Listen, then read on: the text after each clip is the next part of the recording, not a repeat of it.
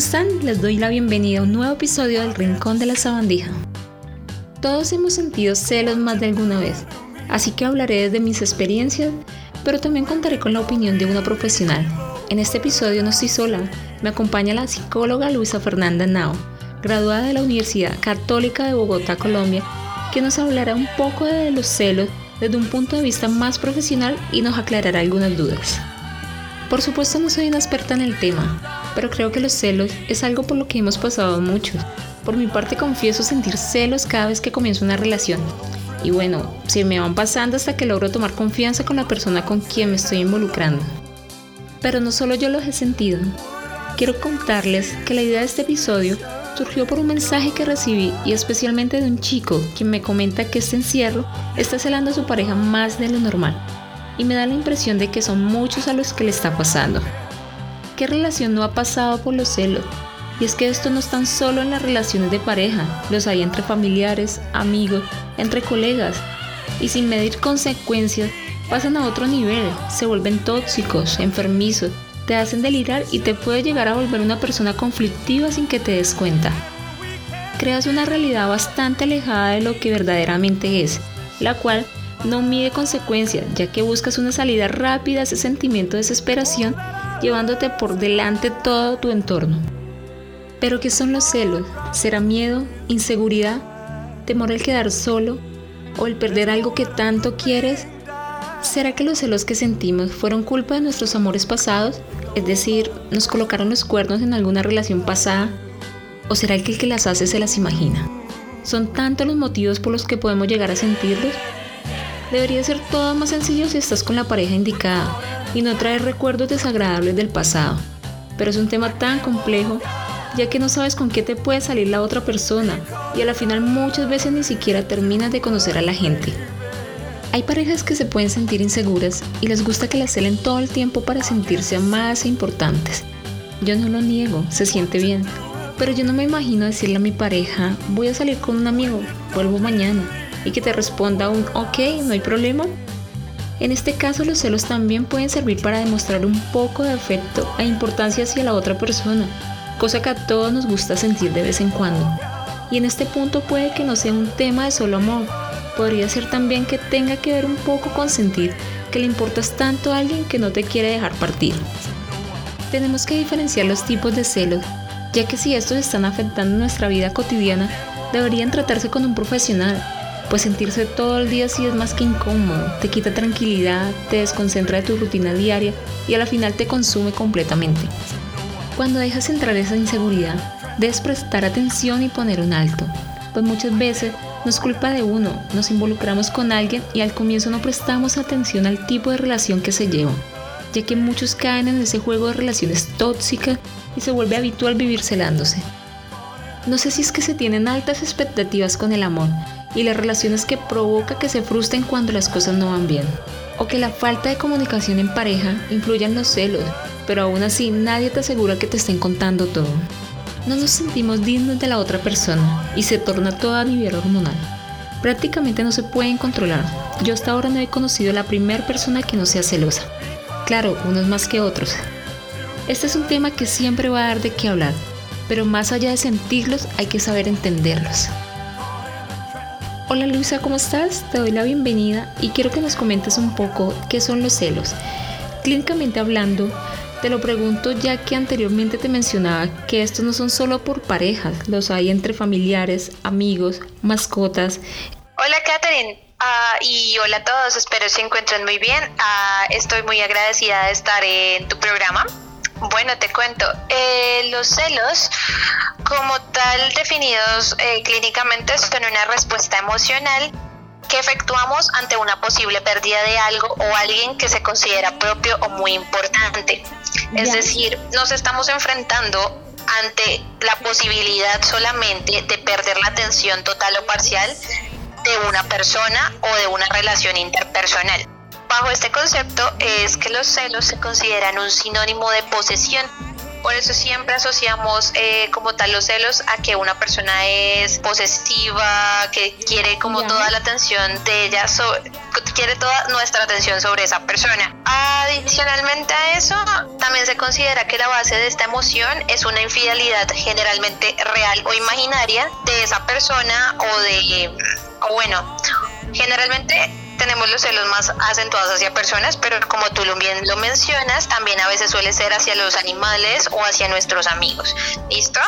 Entonces, para nosotros sentir celos usualmente tenemos una base que es la infidelidad, sea real o imaginaria, y gracias a que pensamos de esta forma desencadenamos diferentes comportamientos. Entre esos comportamientos podemos hablar de lo que son celos normales y celos patológicos.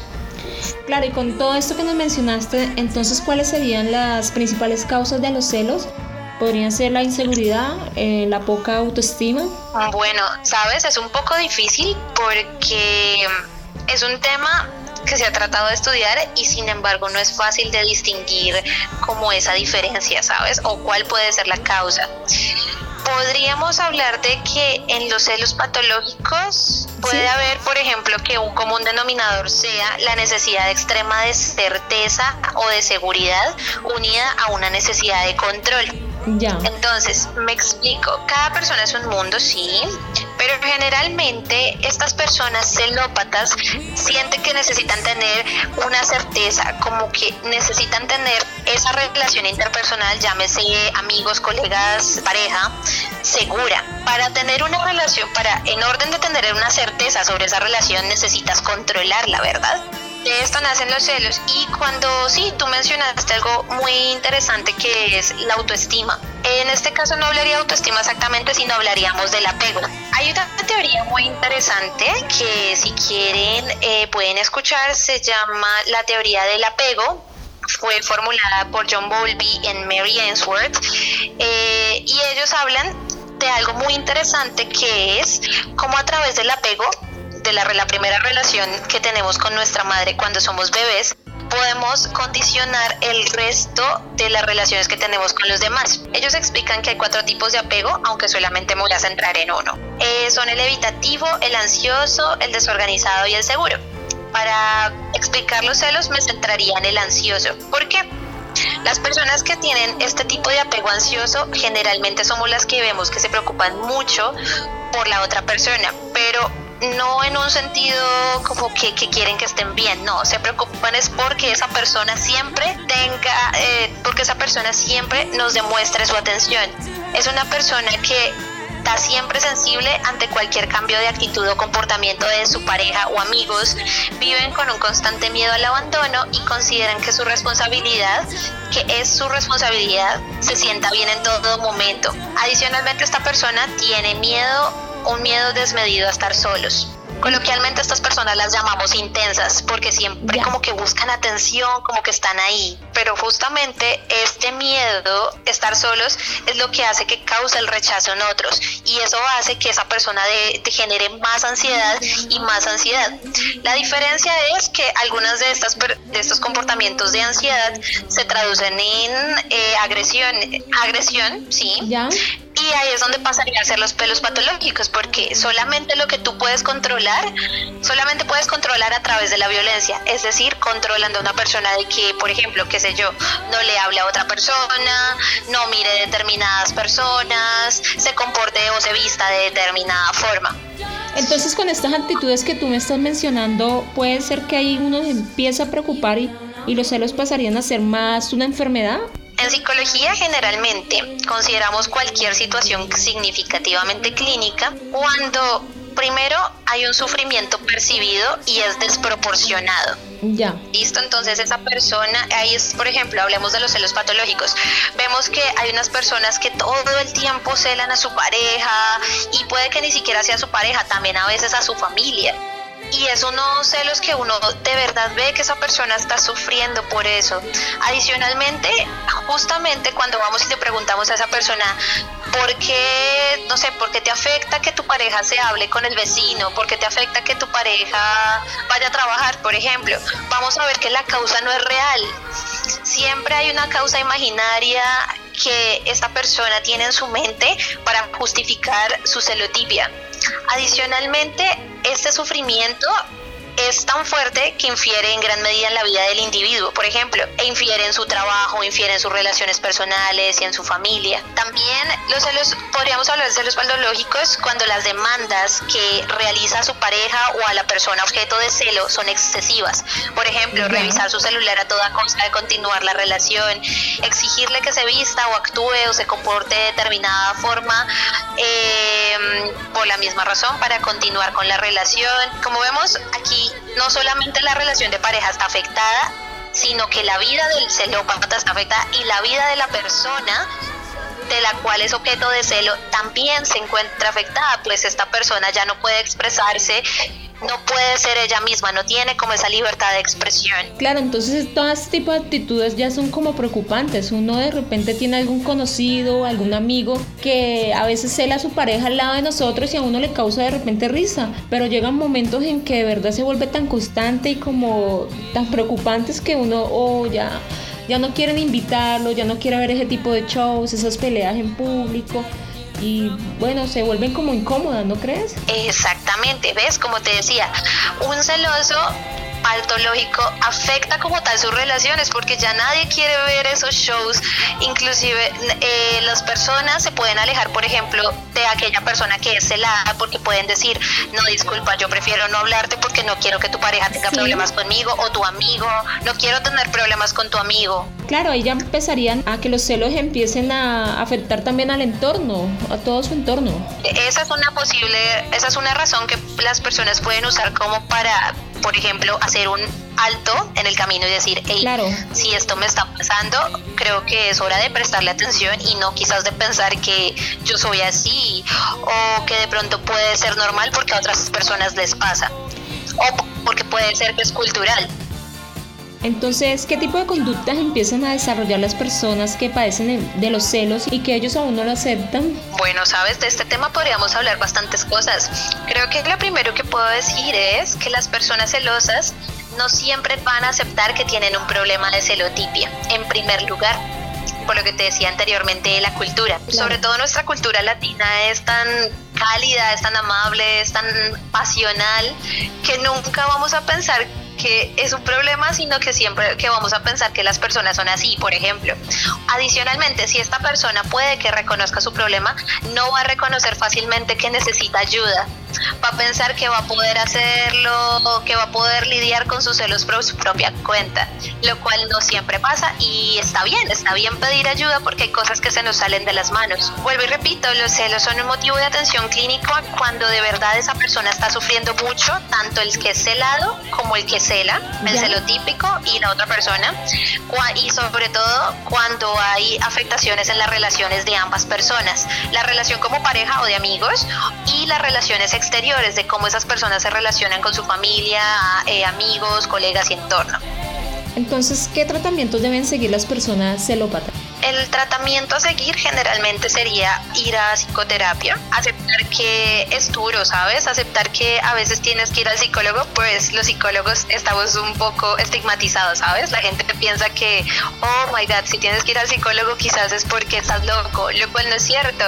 Entonces, el primer paso sería decir, aceptar que tienes un problema, ir a un psicoterapeuta y de aquí a lo que podría, lo que se manejaría en una terapia de psicología clínica, se manejarían, por ejemplo, temas como el apego, como el que expliqué anteriormente, la forma en que aprendemos a relacionarnos con otros y, por supuesto, el reaprendizaje de mejores formas de relacionarse. También lo que es el reconocimiento personal, el autoestima, la autoconciencia y la modificación de conductas. Aquí solo estamos hablando de los celosos, no de los celados. ¿Qué pasa con la otra parte? Emocionalmente, ¿cómo nos afecta todo esto? Emocionalmente, ah, para la persona que es celada, lo que más puede pasar es esta persona se va a sentir disminuida en muchas áreas de su vida, va a sentirse controlada. Cuando nos sentimos de esta forma es como cuando tenemos un pajarito con las alas cortadas. Esta persona no puede ser ella misma, es, va a ser todo el tiempo muy consciente de cómo o qué debo hacer, cómo debo vestirme, con quién debo hablar, porque empieza a sentir miedo hacia su pareja, miedo hacia las discusiones que esta persona genera a raíz de sus celos.